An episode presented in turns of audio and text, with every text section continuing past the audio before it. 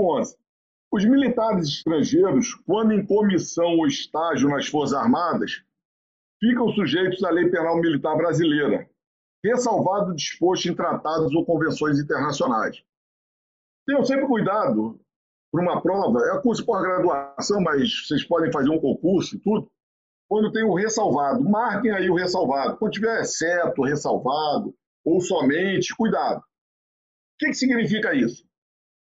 Você tem unidades militares das Forças Armadas que recebem militares estrangeiros, que vêm fazer curso aqui. Então, eles podem vir a praticar um crime de natureza militar aqui no Brasil. Então, a, princípio, nós poderíamos imaginar que a competência seria nossa, mas não. Veja aí. Ressalvado disposto em tratados ou convenções internacionais. Tem que saber o que foi estabelecido entre os dois países. Então, se vem militares da França fazer um curso aqui no Brasil, nas Forças Armadas, se, esse, se foi estabelecido entre Brasil e França uma convenção ou tratado, se eles vierem a praticar, esses militares franceses, vierem a praticar um crime de natureza militar, se eles vão ser julgados na França, então eles vão ser encaminhados para serem julgados na França. Se for estipulado em sentido contrário, que a justiça brasileira julgará, competirá ao, juiz aqui na, no Brasil. Então, tem que saber o que foi estabelecido, tratado ou convenção entre os países, para se definir a competência para julgar um militar estrangeiro quando em comissão ou estágio nas Forças Armadas brasileiras. Isso ocorre também com o militar brasileiro que vai é, cumprir algo fora do país. Está em estágio lá fora, uma comissão, uma missão qualquer. Tem que saber o que foi estabelecido entre o Brasil e esse país para definir a competência se vier a praticar um crime de natureza militar. Artigo 12. O militar da reserva ou reformado, empregado na administração militar, equipara-se ao militar em situação de atividade para o efeito da aplicação da lei penal militar. Então, vejam bem, isso é fundamental para o entendimento do artigo 9. Fundamental. Existe o militar da ativa, estou reforçando. Existe o militar da ativa que pode estar de licença, pode estar de férias, pode estar fora do expediente, mas ele é militar da ativa. E existe o militar, vamos dizer assim, aposentado, que é o militar da reserva ou militar reformado. Acontece que esses militares da reserva ou reformados, eles podem ser chamados, por exemplo, eles eh, exerciam uma função específica, difícil, é, que não tem um substituto imediato. Então, as Forças Armadas podem chamar esse militar e, se ele concordar, ele volta para as Forças Armadas, é um militar da reserva, para prestar o serviço junto às Forças Armadas. Ele não vai andar fardado, mas ele vai é, ser considerado militar reserva, reserva, empregado na administração militar que será equiparada ao militar da ativa para aplicação da lei penal militar. Então, se vocês se depararem com um caso que diga que o militar da reserva empregado na administração militar praticou um crime, esse militar da reserva empregado na administração militar tem que ser considerado militar da ativa. É militar da ativa. Fiquem atentos a isso. Se for militar da reserva puro, vamos dizer assim, ou militar reformado puro, esse é equiparado ao civil, para caracterização do crime militar. Nós vamos ver depois o artigo 9. Grave isso. Agora, o artigo 13, ele foi mal inserido na realidade no Código Penal Militar. Olha o que, que dispõe o artigo 13. E uma leitura desatenta pode levar a uma conclusão errada. O militar da reserva ou reformado conserva as responsabilidades e prerrogativas de posto ou graduação para o efeito da aplicação da lei penal militar, quando pratica ou contra ele é praticado crime militar. Então, veja bem, uma leitura desatenta vai levar à seguinte conclusão: o militar da reserva é equiparado ao militar da atividade, na atividade para a caracterização do crime militar. É falso. O que está dizendo aqui é o seguinte: se o militar da reserva, que é equiparado ao civil, vier a praticar um crime de natureza militar, ele vai conservar as responsabilidades e as prerrogativas do posto ou graduação dele. Um exemplo, o que eu disse que está mal inserido aqui no código? Isso aqui tem mais a ver com competência de, do, do órgão que vai julgá-lo. Se será o Conselho Especial de Justiça, o Conselho Permanente de Justiça ou o Juiz Federal da Justiça Militar monocraticamente. Exemplo. O major da reserva pratica um crime contra o civil na praia. É um crime comum. Ele vai ser julgado pela justiça comum. Agora, esse major da reserva do Exército pratica um crime contra um tenente-coronel na atividade das Forças Armadas. Ele vai praticar um crime militar de acordo com o artigo 9 que nós vamos estudar detalhadamente. Então, ele praticou um crime não por ser militar da ativa, ele não praticou, melhor, ele praticou um crime militar não por ser militar da ativa, mas porque ele atingiu um militar na atividade em serviço, ou porque estava dentro do quartel. Nós vamos ver essas possibilidades. E aí, o que, que diz o artigo 13? É que se esse militar da reserva é um oficial vier a praticar um crime de natureza militar, ele conserva as prerrogativas do posto dele. Ou seja, ele vai ser julgado perante um conselho especial de justiça. É isso que está dizendo o artigo 13, que não tem a ver com a caracterização do crime militar como sendo militar da ativa, mas sim como competência para julgá-lo. Perfeito? Quando estudarmos o artigo 9, nós vamos voltar a isso. Então, ele conserva as prerrogativas. O oficial general da reserva, ele agride um militar da ativa dentro do quartel. Ele vai ser julgado perante o Superior Tribunal Militar. Competência originária do Superior Tribunal Militar. Agora, esse oficial general da reserva, se ele agredir um militar da ativa fora do quartel que não está em serviço, ele vai para a justiça comum, para o juizado especial, criminal. Por quê? Porque ele é equiparado a civil. Se o civil praticar um crime contra um militar das Forças Armadas fora do quartel e que não está e esse militar da ativa não está em serviço, crime de natureza comum. Então vai ser tratado como cidadão comum, não vai ser julgado perante a justiça militar. Ok? Vamos lá. Artigo 14. O defeito do ato de incorporação não exclui a aplicação da lei penal militar, salvo se alegado ou conhecido antes da prática do crime. Vamos entender aqui. O defeito do ato de incorporação não exclui a aplicação da lei penal militar, salvo se alegado ou conhecido antes da prática do crime. Então, o jovem completa, completa 18 anos, ele tem que se alistar. São as fases. Quando ele completa 18 anos, ele se alista, em regra, tá? Em regra. No primeiro semestre, é designada uma data para ele voltar no segundo semestre para fazer a seleção, saber se tem condições de servir. Ele vai responder um questionário. Se ele for considerado apto, perfeito, tranquilo, vai ser designado uma data para incorporar, ou seja, para ele se tornar militar. Então, foi alistado, se ele não comparece ao alistamento, não tem consequência alguma, exceto que ele não vai ter o certificado de dispensa de corporação. Depois é designada a data para a seleção. Se ele não comparece a essa seleção, ele é considerado refratário. Ele não pratica crime, mas é considerado refratário, então ele não tem o certificado de dispensa militar e assim ele não vai poder tirar um passaporte, não vai prestar concurso público, nem vai poder ter emprego formal. Agora, quando é designada a data para a incorporação, que ele vai comparecer uma unidade militar no início do ano seguinte, porque ele completou 18 anos, vai fazer o juramento da bandeira, são etapas né, até se tornar militar ou recruta. Se ele não comparece a uma dessas etapas da incorporação, ele é considerado insubmisso. Aí ele pratica crime, artigo 183 do Código Penal Militar. Tá?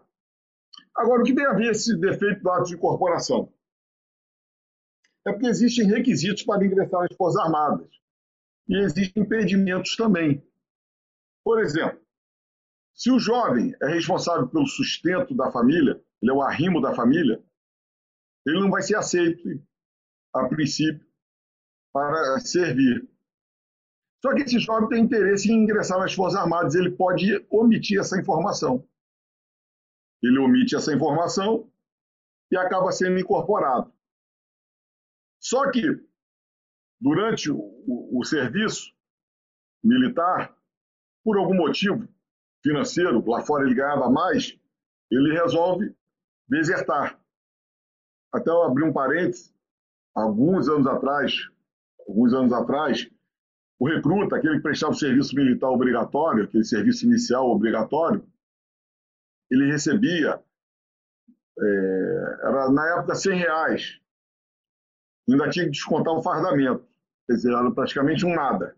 Hoje recebe um salário mínimo, também não é grande coisa, mas é, é uma oportunidade para alguns que não, nada têm. Não é que é bom, ah, mas é, é um salário mínimo que vai receber.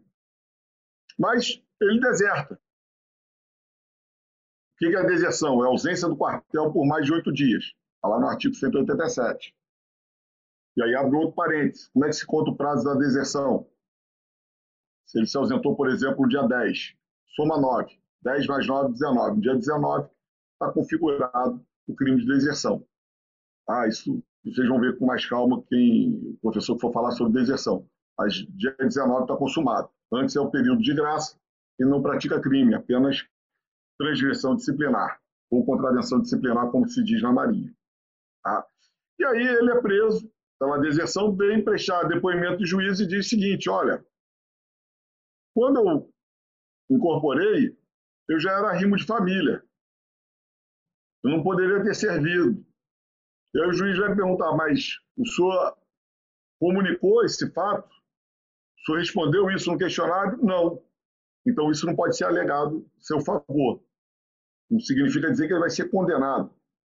Ele pode ser absolvido por um estado de necessidade, ficar comprovado que efetivamente ele desertou porque precisava ganhar mais e estava desesperado e lá fora ele fazia uns bicos que ganhava mais, enfim, isso é, é questão de, de, de, provas e tudo. O que eu quero dizer é o seguinte: se ele não declarou que era rimo de família, isso não pode ser alegado a seu favor para anular o ato de incorporação.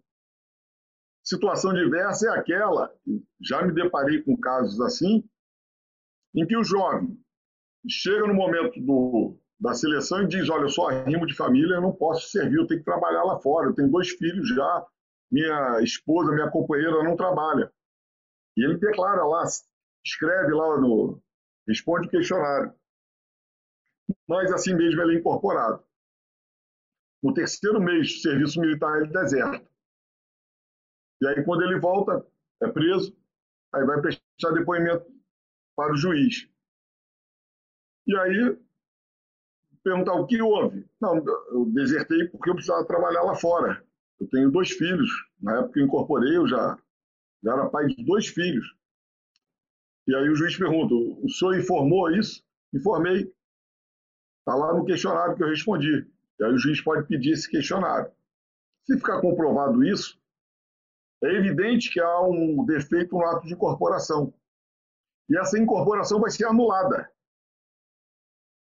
E essa anulação sendo anulada é o efeito ex-tum, que vai lá no início, no momento da incorporação, ou seja, você anula a incorporação, significa dizer que em momento algum, formalmente, ele foi considerado, pode ser considerado militar. E se ele em momento algum foi considerado militar, ele não pode ter praticado crime de deserção. O fato é atípico, porque só militar pratica o crime de deserção.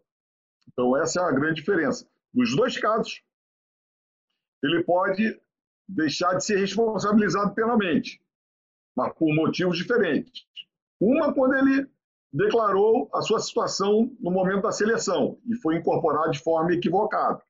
Aí vai ser anulada a incorporação, ele é civil desde o início, efeito ex. A outra ele não declarou, mas pode ficar comprovado o estado de necessidade, ele ser absolvido por isso, lá com a aplicação do artigo 39 do Código Penal Militar.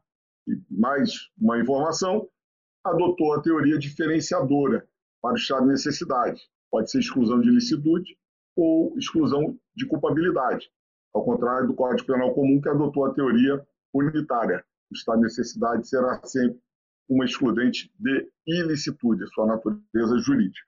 Perfeito? Eu vou pular em relação ao tempo de guerra, só vou falar sobre o tempo de paz. Artigo 16. No cômputo dos prazos, inclui-se o dia do começo. Contam-se os dias, os meses e os anos pelo calendário comum. Veja bem, prazo penal. Você conta o dia inicial. O sujeito foi preso às 23 horas e 59 minutos. Aquele já é o primeiro dia. Não importa o horário, já é o primeiro dia. Ao contrário do prazo processual. O prazo processual você conta, vamos dizer, foi aberto o prazo para interposição de recurso. Hoje. Hoje começa a contar o prazo amanhã. Só no dia seguinte. Mas o dia seguinte é o feriado. Então passa para o dia subsequente sábado, domingo, então só vai começar a contar segunda-feira. Ok? É diferente prazo penal do prazo processual. Artigo 17. As regras gerais deste Código aplicam-se aos fatos incriminados por lei penal militar especial, se esta não dispõe de modo diverso. Para os efeitos penais, salário mínimo é o maior mensal vigente no país ao tempo da sentença. Com relação à vinculação ao salário mínimo, é, não foi recepcionado pela Constituição. E hoje, quando você vai aplicar, por exemplo, essa regra do salário mínimo, fica muito difícil, porque, por exemplo, nos crimes patrimoniais, para você considerar o valor insignificante, você tem que ver, na realidade, a condição da vítima, se aquilo é insignificante, que pode ser insignificante para um e não ser insignificante para outro.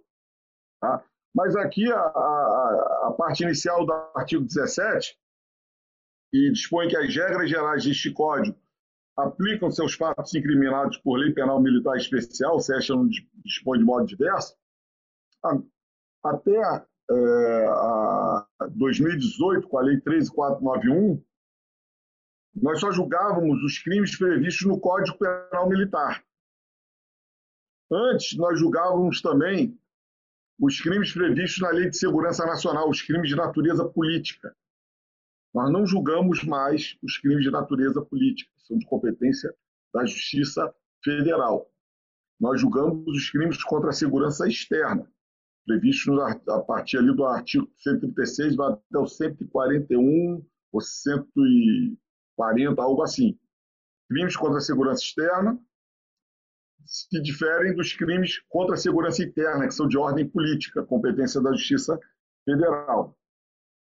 Tá? Mas hoje, nós julgamos qualquer crime que não esteja previsto no Código Penal Militar. Nós julgamos os crimes previstos nos estatutos de armamento, na lei de licitações, na lei de abuso de autoridade. Nós julgamos é, desde que os fatos se ajustem a uma das hipóteses previstas no artigo 9 do Código Penal Militar. O artigo 19. Este código não compreende as infrações dos regulamentos disciplinares. O fato ou é considerado crime ou é considerado transgressão disciplinar. Se o fato for considerado transgressão disciplinar, vamos lá. Foi proposta uma ação penal por abandono de posto, ação penal militar por abandono de posto, contra um sargento da aeronáutica. Após colhidas as provas, após a instrução criminal, o Ministério Público conclui que não foi praticado propriamente um crime, mas sim uma transgressão disciplinar, que se manifesta pela absolvição. A defesa pede absolvição também, e o juiz, o Conselho de Justiça, acompanhando a manifestação do Ministério Público, embora não seja obrigado, mesmo com a manifestação pela absolvição, embora alguns entendam que sim, mas é, o Conselho pode condenar, mesmo que o Ministério Público se manifeste pela absolvição, mas o Conselho acompanha e absolve esse sargento, dizendo o seguinte: ele não praticou o crime de abandono de posto, ele praticou mera transgressão disciplinar.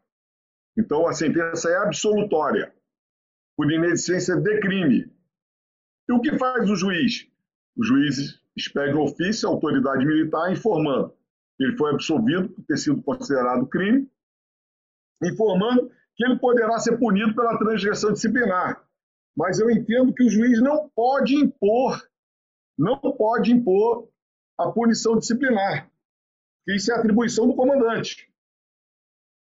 Nós não, nós não temos competência nem para rever transgressão disciplinar, que é a competência da Justiça Federal. Então, nós, nós não podemos impor transgressão disciplinar. Nós só informamos a autoridade militar que ela pode aplicar, pode é, julgar esse militar pela transgressão disciplinar, da sentença absolutória.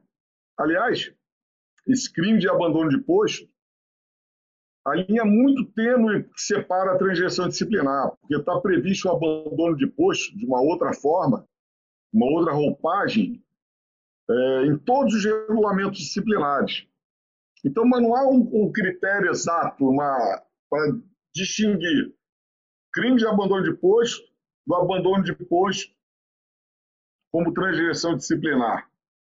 Não é o fato de estar armado, não é o fato de estar, por exemplo, um serviço de plantão alojamento, não é isso que, que, que vai definir. Mas também não é matéria minha, mas o que eu quero chamar a atenção, se o fato for considerado transgressão disciplinar, isso até é a fase de inquérito, o Ministério Público pode requerer o arquivamento por entender que o fato não configura crime, configura mera transgressão disciplinar, o procedimento será o mesmo. O juiz poderá concordar ou não, mas se concordar, ele expede um ofício à autoridade militar dizendo que é, poderá punir disciplinarmente. Um detalhe: algumas autoridades militares, às vezes até para é, não ter tanto trabalho, e às vezes por verificar que há possibilidade enorme do inquérito ser arquivado, se for instaurado, ela pune disciplinarmente o, o, o, militar quando na realidade já havia crime. E aí ela pode incorrer um crime de prevaricação, dependendo da, do seu elemento subjetivo. Então, se há indícios de crime, a minha orientação sempre é o seguinte: instaure inquérito mesmo que tenha mais trabalho, é melhor do que ter uma responsabilidade lá na frente, por não ter agido da forma correta. Vou dar um exemplo que não ocorreu comigo, mas foi em Manaus. O militar respondia por abandono de posto. Em juízo foi perguntado a ele é, sobre a, as circunstâncias, mas num determinado momento ele disse o seguinte: eu não sei porque que eu fui punido pela, pela estou sendo aqui punido respondendo ao processo por abandono de posto, porque diversos militares praticaram condutas semelhantes à minha e foram punidos disciplinarmente. Aí o que fez o promotor? Requisitou as folhas de alterações é, disciplinares, os, é, as folhas de alterações disciplinares daqueles militares citados pelo réu e verificou efetivamente que eles haviam sido punidos disciplinarmente, sem critério sem que fosse utilizado o mesmo critério. E o que fez o promotor? Instaurou inquérito por abandono de posto em relação a todos os, os militares que abandonaram o posto e outro comandante por prevaricação. Aí podem perguntar, mas qual o critério que eu vou utilizar? Eu digo o seguinte: utilizem o mesmo critério. É porque às vezes um militar dá mais problema que o outro. Então, aquele que não dá problema, mas deu uma escorregada, comandante resolve punir disciplinarmente. Mas aquele que dá muito problema, dá a mesma escorregada e aí resolve instaurar um inquérito para ele ser punido de forma mais gravosa. Então, utilizem o mesmo critério. Ok? Vamos lá. Artigo 21. Considera-se assemelhado servidor, efetivo ou não, dos Ministérios da Marinha, do Exército ou da Aeronáutica, agora são comandos, não são mais ministérios, submetido a preceito de disciplina militar virtude de lei ou regulamento. Essa figura do assemelhado não existe mais. Existem servidores civis que prestam serviço dentro das Forças Armadas, mas eles não estão submetidos aos preceitos de hierarquia e disciplina. Eles são estatutários. Então, eles não respondem como se fossem militares ativos. Eles eram equiparados, vocês vão ver no artigo 9, se fizerem a leitura, que a, o assemelhado ele era equiparado ao militar da ativa. Não existe mais a figura do assemelhado. Pode voltar a existir um dia, mas não existe no momento. Artigo 22. É considerado militar, para efeito da aplicação deste código, qualquer pessoa que em tempo de paz ou de guerra seja incorporada às Forças Armadas, para nelas servir imposto, graduação ou sujeição à disciplina militar. Então, qualquer pessoa que seja incorporada em tempo de paz ou de guerra será considerado militar. Mas entenda o seguinte: o policial militar, quando, quando se fala aqui em militar, no Código Penal Militar, ele engloba os militares das Forças Armadas e os policiais militares e bombeiros militares. Mas a gente tem que fazer a separação. Para a Justiça Militar da União, militar é o militar das Forças Armadas. Para a Justiça Militar Estadual, militar é o PM ou o bombeiro. Tem que ficar clara essa distinção. Tá? Conceito superior no artigo, desculpa, artigo 23, equipara seu comandante para efeito da aplicação da lei penal militar toda autoridade com função de direção. Algumas unidades militares, elas têm comandantes. Outras, por exemplo, em hospitais, são diretores. Colégios são diretores, não são comandantes.